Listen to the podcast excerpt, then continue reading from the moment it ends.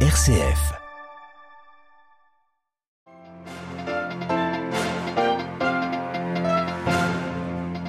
La relation d'amitié avec Dieu aide au discernement. Le pape François a poursuivi son cycle de catéchèse sur cet exercice spirituel lors de l'audience générale. C'était ce matin en salle Paul VI du Vatican.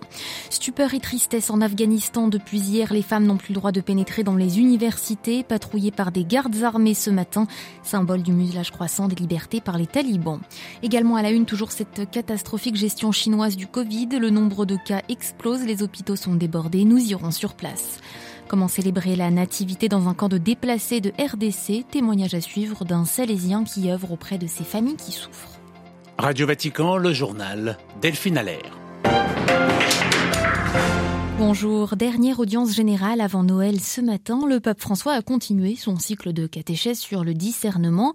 Le discernement, comme la vie est compliquée, a relevé François avant de distiller aux pèlerins réunis salle Paul VI de précieux conseils pour faciliter cet exercice spirituel indispensable. Marine Henriot. En realidad,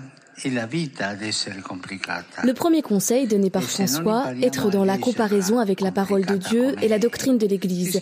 Celle-ci nous aide à lire ce qu'il se passe dans nos cœurs et à reconnaître la voix de Dieu, qui est discrète et respectueuse, comme lorsqu'elle parle à Élie dans une brise légère. C'est là le deuxième conseil, il faut trouver la paix pour entrer au plus profond de nous-mêmes et reconnaître nos désirs les plus authentiques. Ainsi, la parole de Dieu n'est pas seulement un texte à lire, c'est une présence vivante, une présence vivante dont il faut travailler l'amitié au quotidien, la faire grandir jour après jour.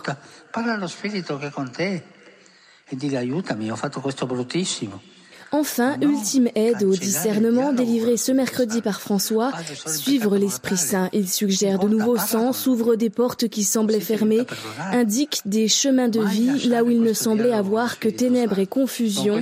L'Esprit Saint et le discernement en action. Marine Henriot et à l'issue de l'audience générale, l'évêque de Rome a eu quelques mots pour le peuple ukrainien qui passera Noël sans lumière et sans chauffage. Les pensées du pape se sont tournées vers les plus petits. La majorité d'entre eux ne peut pas sourire et quand un enfant perd la capacité de sourire, c'est grave, a-t-il rappelé. À la une de l'actualité internationale, le choc et les larmes des femmes afghanes devant les universités barricadées par des gardes armés au lendemain de la décision des autorités talibanes d'interdire désormais les études supérieures aux jeunes femmes déjà privée d'enseignement secondaire. Nous avons joint Victoria Fontan, vice-présidente de l'Université américaine d'Afghanistan, désormais basée au Qatar. Elle réagit à cette énième restriction de liberté.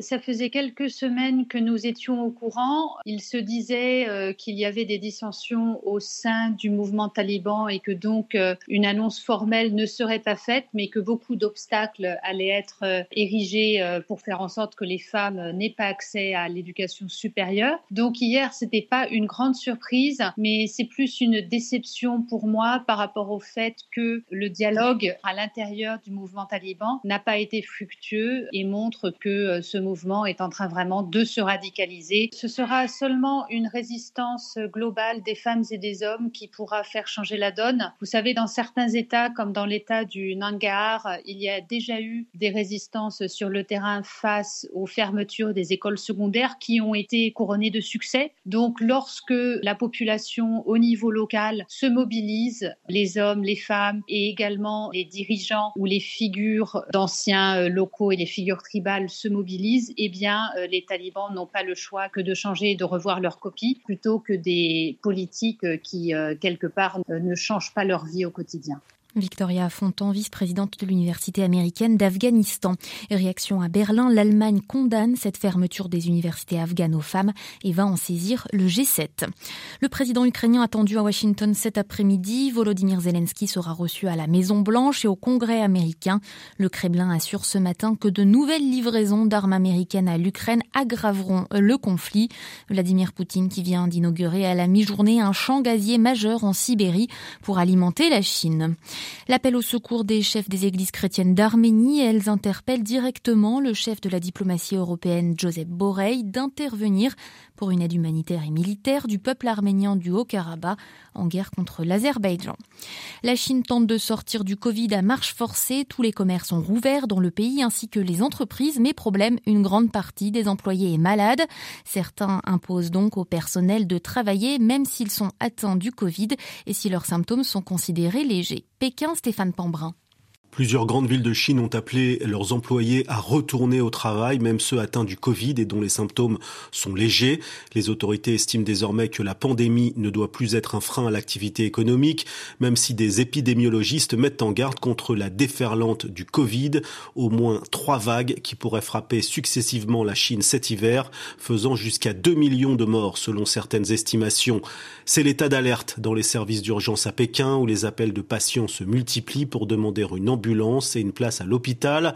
Mais les hôpitaux sont débordés, difficile aussi de trouver des médicaments ou des autotests, tous en rupture de stock.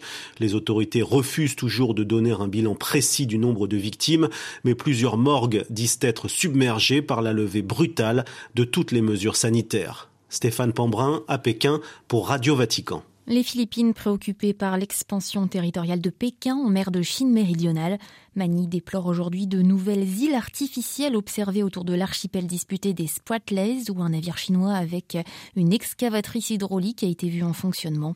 L'ambassade de Chine à Manille dénonce de fausses informations. La Malaisie sous la coupe des catastrophes naturelles, selon un nouveau bilan, au moins 26 personnes ont péri dans le glissement de terrain survenu vendredi, tandis que 5 personnes sont mortes dans les inondations provoquées par la mousson dans le nord du pays. Sous presque 3 mètres d'eau, près de 70 000 Malaisiens ont été évacués aujourd'hui. Comment célébrer Noël dans les camps de réfugiés en République démocratique du Congo dans la région de Goma en proie à un conflit qui oppose les forces gouvernementales aux rebelles du M23 30 000 personnes en fuite de la guerre ont trouvé refuge dans un camp administré par les Salésiens de Don Bosco. C'est dans ce contexte que les Salésiens célébreront la naissance du Christ avec ceux qui souffrent, comme en témoigne le père Aurélien Moukangwa, coordinateur de l'aide aux réfugiés sur place. La situation en général est très inquiétante parce que notre zone a été déjà déclarée comme euh, zone atteinte par euh, le choléra. Et dans le camp de Don Bosco, la situation humanitaire ne fait que se détériorer. Et tout cela euh, demande des interventions. Comment prévoyez-vous célébrer Noël dans ce contexte d'aide aux déplacés des guerres? Nous faisons tout pour que Noël garde son sens, qui est la fête de l'Emmanuel. Et nous voulons aussi montrer à nos amis que c'est Dieu qui est avec les victimes de la guerre du M23.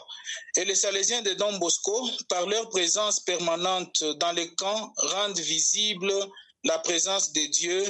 Ainsi, pour la Noël, nous allons organiser une messe dans les camps avec euh, les déplacés. Nous prévoyons aussi offrir un repas aux enfants et un concours des de chants et des danses traditionnelles qui apportera peut-être la joie à nos frères qui sont dans les camps.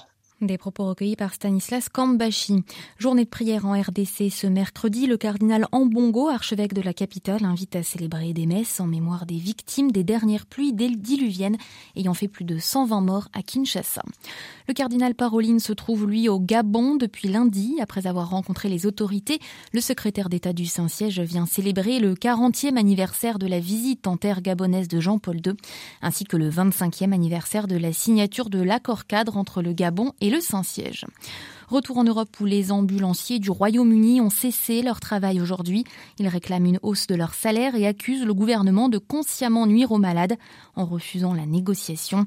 Le mouvement de contestation sociale prend de l'ampleur face à une inflation qui dépasse 10% en Grande-Bretagne et une crise du coût de la vie euh, qui s'aggrave. Nouvelle découverte de gaz offshore au large de Chypre. Ce sont les groupes français Total Energy et italiens Eni qui l'ont annoncé. Euh, des gisements en Méditerranée orientale qui attisent les avec la Turquie voisine. La lutte contre la criminalité financière s'accélère, elle, en Suisse. Berne va désormais pouvoir collaborer avec le parquet européen à partir de février prochain pour échanger notamment des moyens de preuve et autres informations.